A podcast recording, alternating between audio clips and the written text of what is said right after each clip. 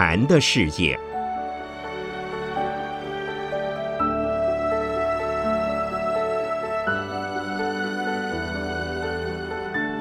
圣严法师著。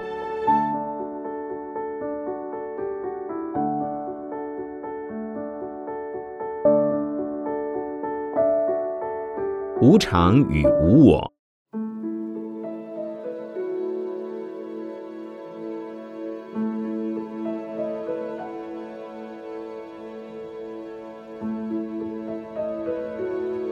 佛法的基本观念是苦，因为无常，所以是苦。一般的人不知道苦从哪儿来。实际上，苦有所谓的四苦或八苦。四种苦是基本的观念，乃指生老病死。生并不是指出生，而是生存、生活。人在出生以后。与生存生活的过程中，本身就是一个苦的事实。在这个苦里，又含有无常。无常就是由少小而变成衰老，老是指生命的过程，一天一天的过去。年轻人可能不觉得生命的过程是痛苦的，其实我们多过一天。就有一天的不舒服在病中过去。人还年轻时就很害怕死，死亡的威胁及死亡的事实都是最苦的事。生老病死四种苦，是释迦牟尼佛悟道的人生四大真谛的第一真谛。除了上述四种苦之外，还有爱别离苦、求不得苦、怨憎会苦和五蕴炽盛苦，加起来变成人生的八苦。这些都是由于无常的关系。求不得苦是因所求的对象在变化，自己也在变化，条件也变了，所以求不到。昨天他爱你。今天有第三者插进来，把你爱的人抢走了，因缘产生变化就是无常，所以求也求不到了。也有已经得到手的，因为因缘产生了变化，上了架的鸭子也有可能飞了。无常是不断的变化，变化无常，故有求不得苦。怨憎会苦，是不是也是无常？是。怨多半是从恩来的。如果从无始以来彼此互相没有关系，怨亦无由生起。怨深的原因是彼此之间互相有恩，互相的关系比较深，结的怨恨也比较深。例如。夫妻之间就是不是怨家不聚头，怨家就是情况变了，本来是恩爱的，但是由于情况变化、观念变化和环境变化，就变成了怨家。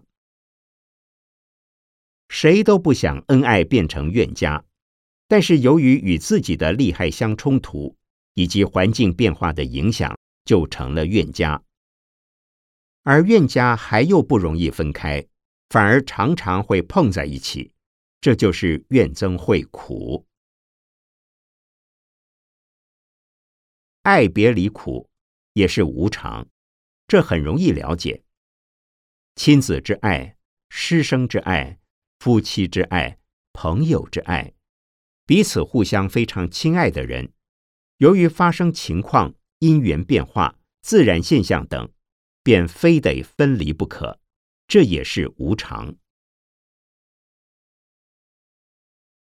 五蕴炽盛苦，也就是四大不调、心理矛盾、精神失控。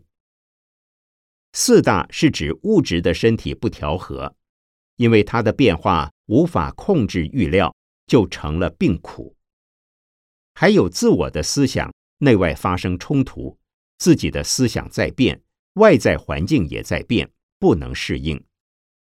自己折磨自己，前念和后念互相较劲，昨天的想法和今天的想法不一致，鱼与熊掌不能兼得的冲突，理想与现实的脱节，物质与精神的失衡等等，便造成了造恶业受苦报的一生又一生，五蕴相续。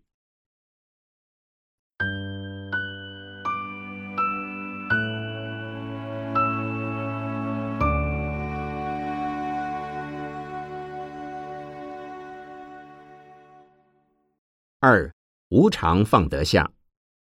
如若能够觉悟万法无常的话，马上便得解脱。不了解无常，不知道是无常，所以淹没在苦海。如果已经观察到、理解到世间所有的一切现象都是无常，那就多少能够看得开一些，也不会有那么多的放不下了。连我、你、他。都是无常。既然是无常，对于自我的价值标准，对于他人的价值判断，就马上有一百八十度的转变。在美国，曾经有一人中了乐透奖，电视记者问他准备做什么，他就大声哭着说：“不得了了，我不知道怎么办，好高兴，但是我不知道怎么办，以后有这么多钱。”我怎么办呢？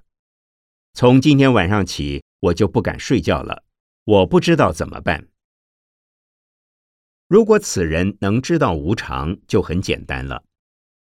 抽到乐透奖，慢慢的用掉就没了，或者不小心丢了，被人骗走、抢走了，也就没有了。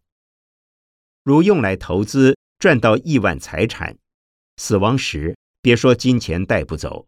连身体也得放下来，何必紧张？担心什么？这也就是说，由于一切现象既是无常，遇到好事不必欢喜；相反的，如果发生倒霉的事，知道是无常，也就不必苦恼。很快的，倒霉运也是无常，就会过去，否极泰来，正好又有一番新气象了。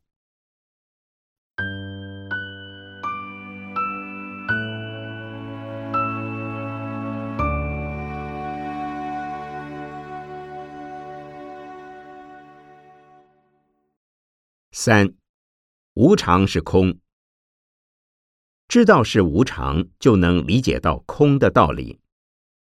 空并不是指空空如也的没有，而是指的不能永恒，不是真实，捉摸不定，随时变化，因此叫它是空。空才是不变的真理。无常就是苦，无常就是空。无常即无我，这是佛法基本的道理。能够接受苦、空、无常、无我的道理者，即是正信的佛教徒。有一次，有位先生听我讲完四圣地和苦、空、无常、无我之后，就跟我说：“法师，您不能再讲了，您再讲下去。”我们这个世界就完蛋了，多消极，多悲观，完全没有希望了。诸位是否也有同样的感觉、同样的反应？其实，在我们的日常生活里，根本不知道有苦的这回事。虽然听到了无常这个名词，事实上不可能体会到无常。虽然讲空。不可能感觉到是空。虽然讲无我，不可能没有我，连我自己也有我呀。否则又是谁来为你们做这场演讲呢？但这是佛法的原则，也是最高的理论。如何能从实际生活中来运用它，是需要很多的方便及方法的。修学佛法。成为修道。四圣地便是最基本的入门法。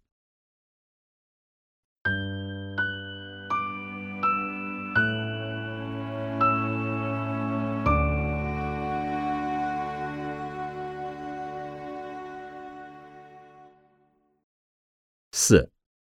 四圣地四圣地是释迦摩尼佛最初在鹿野苑对五个比丘所说的法，称为三转四谛法轮。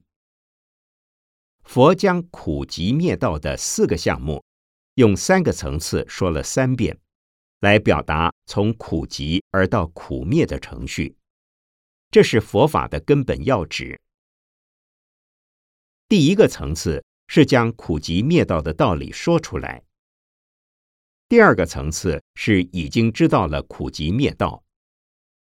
第三个层次是道已修，苦已灭，集已断。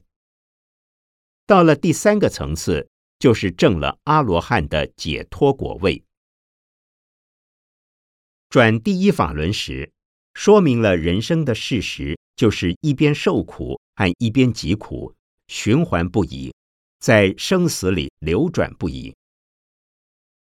转第二法轮时，说明知道苦是什么，急是什么以后，就来修习八正道。修道之后，才能够断急灭苦。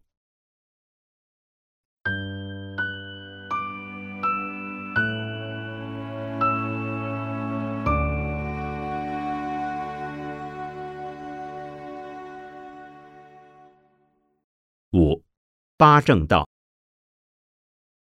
希望解脱，必须修道；不修八正道，便不得解脱。修持八正道，能断造罪疾苦的因，而达成灭苦成道的目的。何谓八正道？是指正见、正思维、正语、正业、正命、正精进、正念和正定。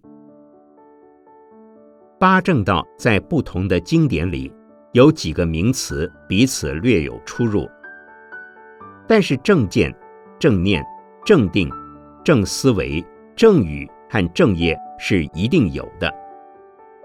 这些合起来，实际上就是戒定慧的三无漏学。无漏的意思是没有漏洞。为什么？不求果报，便只有装进去的。而没有拿出来的，所以只有增加，不会减少，这叫做无漏。如果装进去了还拿出来，则是有漏。只要以无所求的无我心来修任何法门，都可名为无漏学。若能修道，便能悟道。悟什么道？便是悟得无常及无我。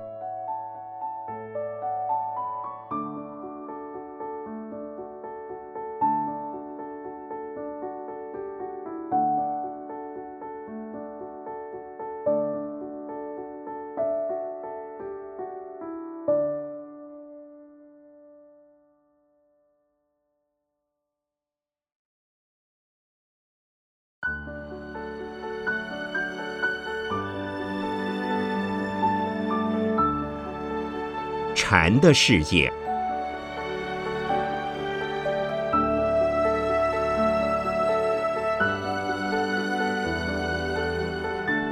圣严法师著。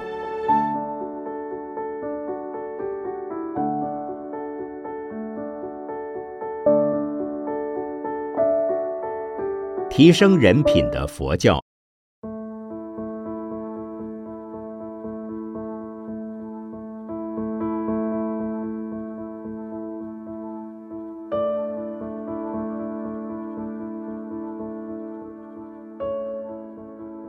许多人把佛教神化，也有许多人把佛教鬼化。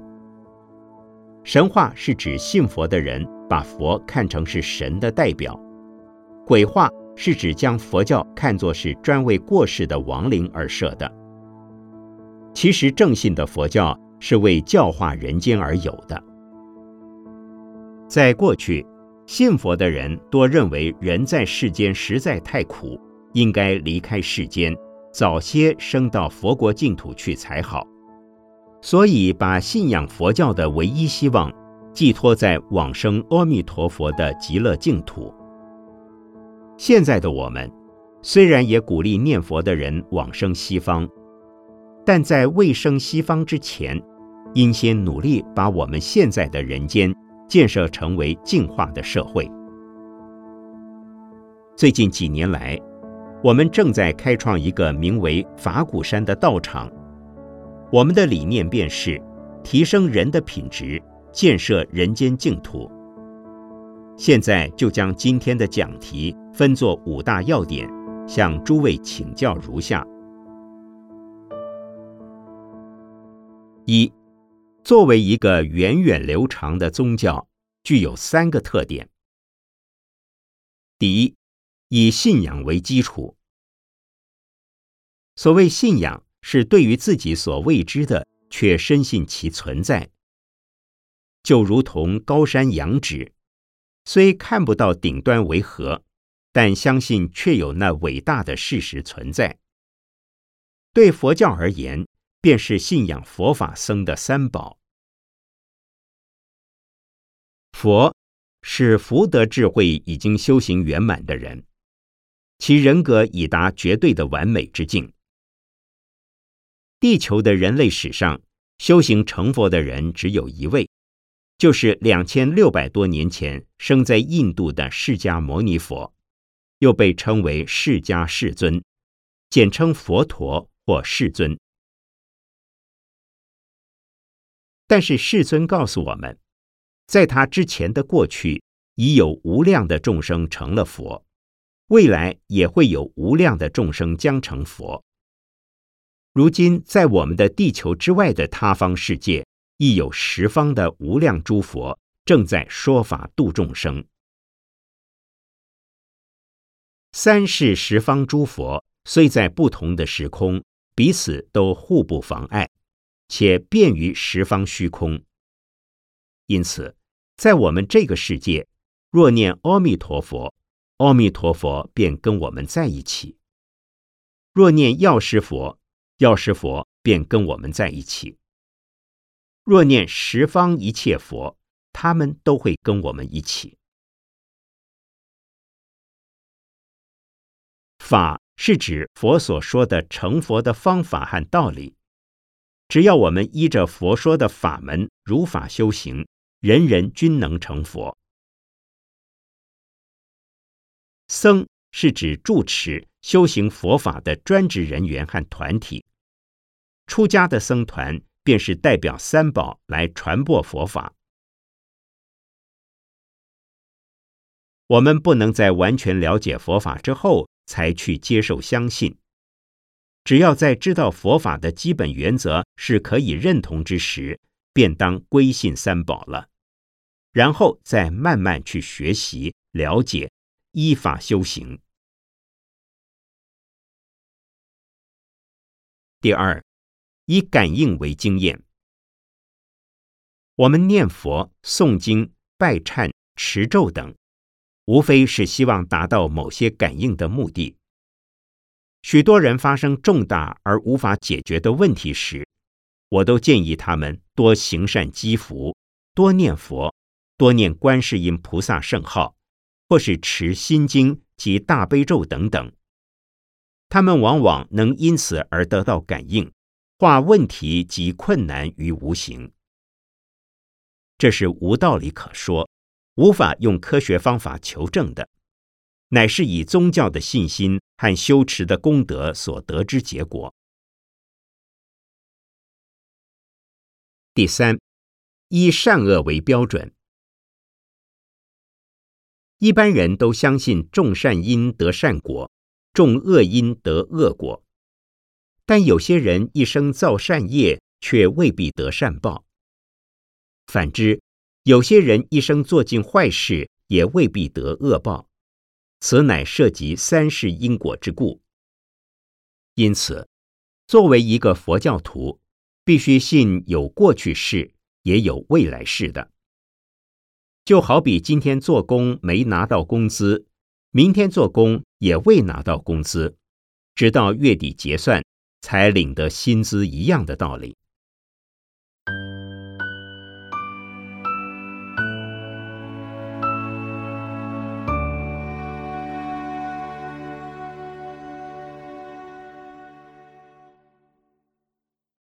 二佛教是正信不是迷信。第一，什么是正信和迷信？一，迷信的宗教不讲因果。台湾曾有许多迷于大家乐及六合彩的人，向神明求名牌许愿，如中彩即还愿感谢，若不中便残害神像泄愤，以至于许多土地公被丢到河里，成了水流公。这种自己不努力，只想不劳而获的思想行为，是违背因果律的。二。迷信的宗教违反道德。有些人为非作歹，认为只要忏悔，罪便可消，因此一面说坏话、做恶事，一面求忏悔、求保佑。那不是真忏悔，也不会获得善神的庇佑，因那是违反道德、逃避责任的行为。任何善神及佛菩萨。均不会包庇犯了罪恶而又无心悔改的人。造了恶业，应当忏悔，忏除前愆，并立誓重新做人，才会获得护法善神及诸佛菩萨的从旁协助，达成灭罪消灾的目的。不过，也有将功赎罪的情况，例如浪子回头，在造了许多恶业之后。忽然遇到因缘，皈依三宝，去恶从善，那就等于放下屠刀，回头是岸，彻底悔过自新，不断修善积德，原先所造恶业也有可能会变成重罪轻报。三，迷信的宗教违反情理，常有以宗教为名的人士。要求前去膜拜的人奉献大量的金钱，便保证为之消灾、祈福、求财、求寿、治病。此等用金钱来贿赂神明的交易，其效果是很值得怀疑的。一般人说得人钱财为人消灾，那些宗教人士是凭什么力量为人消灾呢？究竟是神要钱财？还是操作神明的人士要钱财呢？正信的佛教主张信佛的人当亲自来修行，效果最好。比如说，有人害了癌症，我会建议他们放宽心怀，持诵准提神咒十万遍、二十万遍、三十万遍，持之以恒，必会有感应。或者家属亲友。帮着持诵，也是有若干效果。常言自己吃饭自己饱，个人修行个人了，才合情理。第二，正信的佛教必具永恒性、普遍性、必然性。许多宗教、许多道理，只能在某一时段的某一地域受人信仰、受人重视。一旦换了地方，过了时日，便烟消云散，被人遗忘了。佛教则不然，自从两千五百数十年前的释迦牟尼佛创教开始，直到现在，仍能普遍的受到九亿多人口的信仰和归敬，那表示佛教是有持久性的。人人所熟悉的观世音菩萨。并不是出生于地球上的历史人物，乃是释迦牟尼佛在佛经中介绍给我们的，是一位千处祈求千处应的大菩萨。宣扬弥陀净土的经典中说，观音菩萨是西方三圣之一，似乎必然是在西方极乐世界了。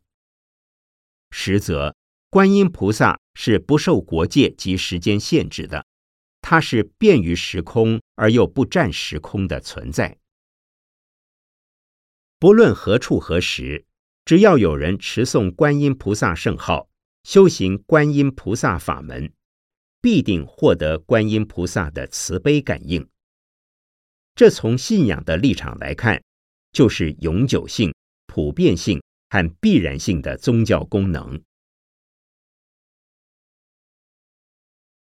若从理论的立足点上来看，佛法的基本思想是原生性空，也就是《心经》开头所说的“照见五蕴皆空”的“空”字，是指宇宙人生无非由于五蕴的因缘假合，若见其性本空，便得解脱自在。这个空是不离有的，本性固然空，现象还是有。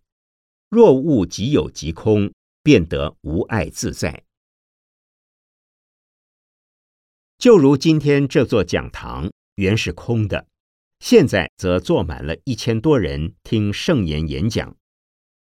等演讲结束，我和听众离开散光，便有空了。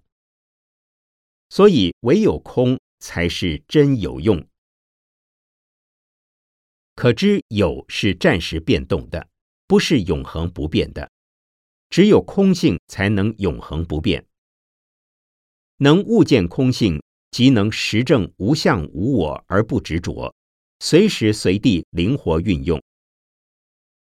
这个空有关系的道理，在任何时空里都是不变的。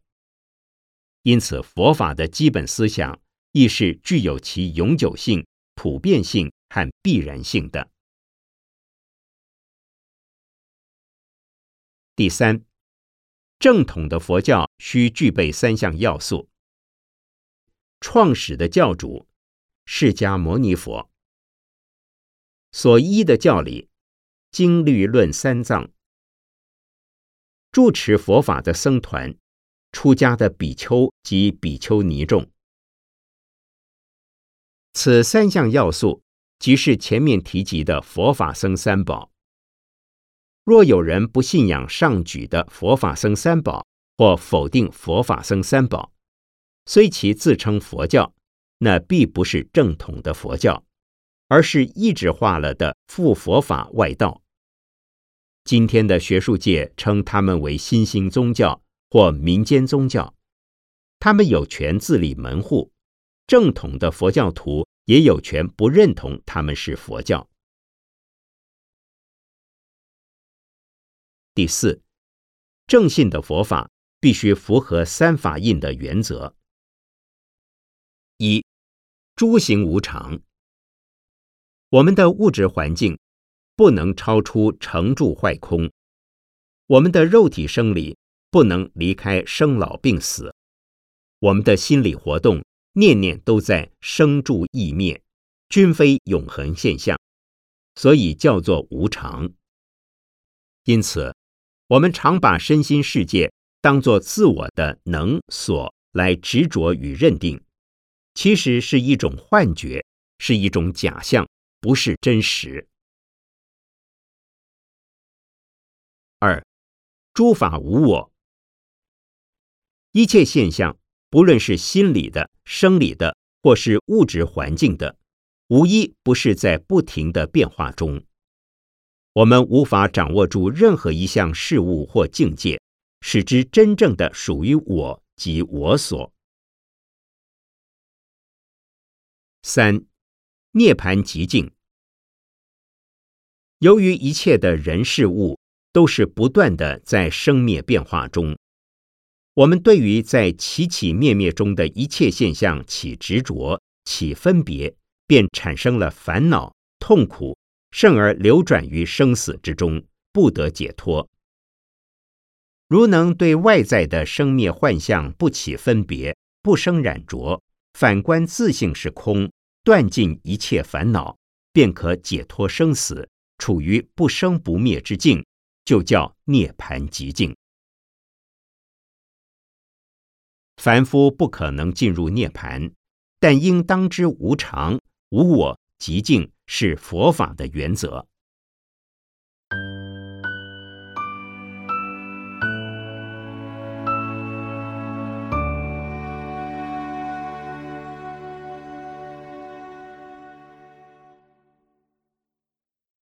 三，佛教是净化人间的宗教。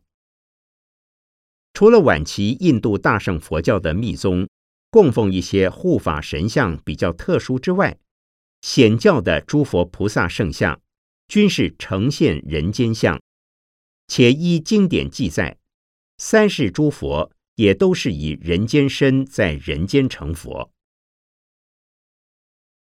诸佛菩萨教化的对象主要是人，在各部佛经里，佛陀说法时，请法听法的主要常随众，也是人间身的僧俗弟子。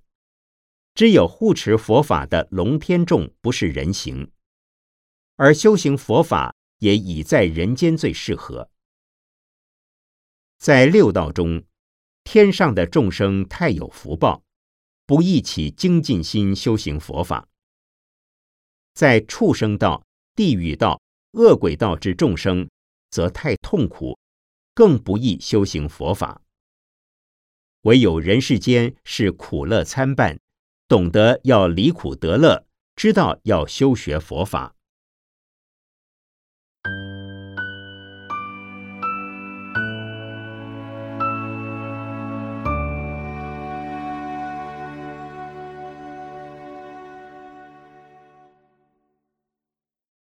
四人成即佛成，便是佛教。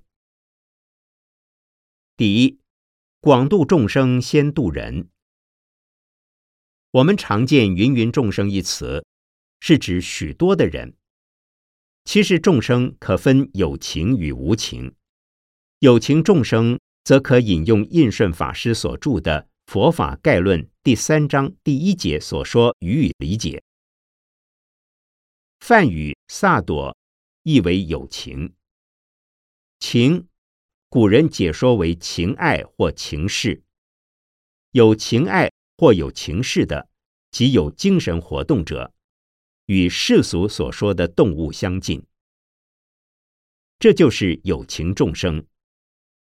其他的植物及矿物，则是无情众生。我将动物大约分为四类：一、仅有细胞组织；二、有细胞也有神经组织；三、有细胞有神经组织也有记忆能力；四、有细胞有神经组织有记忆能力，更有思想能力。只有人类具备此最高等的四种条件。也只有人类才具有情爱、情事及精神活动。佛经中所说的有情众生，主要说的也是人。因此，我们所谓的广度众生，主要的对象便是人，先度人。第二，成佛必先成人。所谓成人。是成的人的身体和人的品德。佛说人身难得，只有人的身心适合修行佛法，故人身是非常宝贵的。心经中说五蕴皆空，五蕴还有其他的名词，如十八界及十二因缘等等。综合起来便是五蕴，分析起来。从时间上分叫十二因缘，从空间上分叫做十八界。除了人之外，其他众生均不具备十八界、十二因缘之条件。人的品德，指的是佛教的核心思想：断一切恶，修一切善，利益一切众生。此即是涵盖一切菩萨行的三句境界。一般动物只会照顾同类，不会扩及异类，甚而同类相残互食。只有人类才能分辨善恶，为善者有慈悯心，除了关怀人类之外，还能爱护其他一切有生命之动物。此乃基于佛法所说。众生平等的观点，虽然人类之中也有刚强难化的人，可是比起其他类别的众生，又较容易理解佛法和修行佛法了。因此，若能先把人做好，就能进一步来关照原本具足的佛性，民心见性，解脱成佛。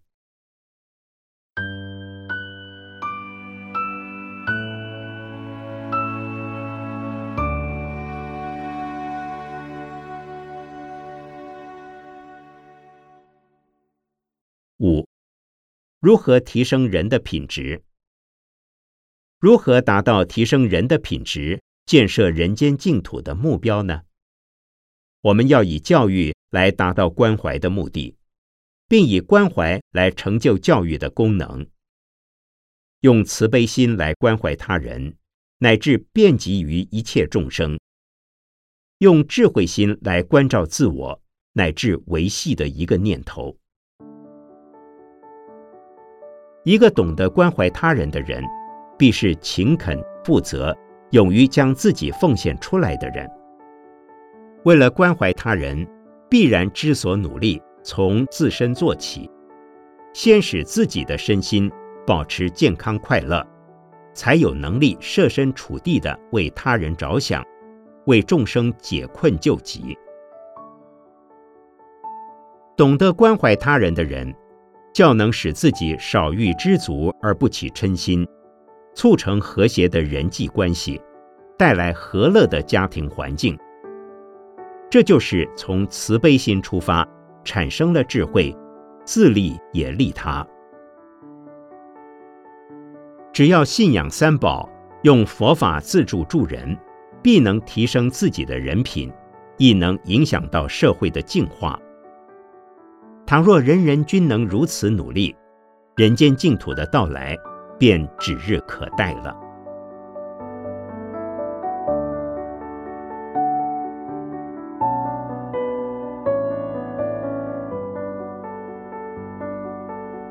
一九九三年八月七日，讲于花莲市明义国小礼堂，苏丽美居士整理。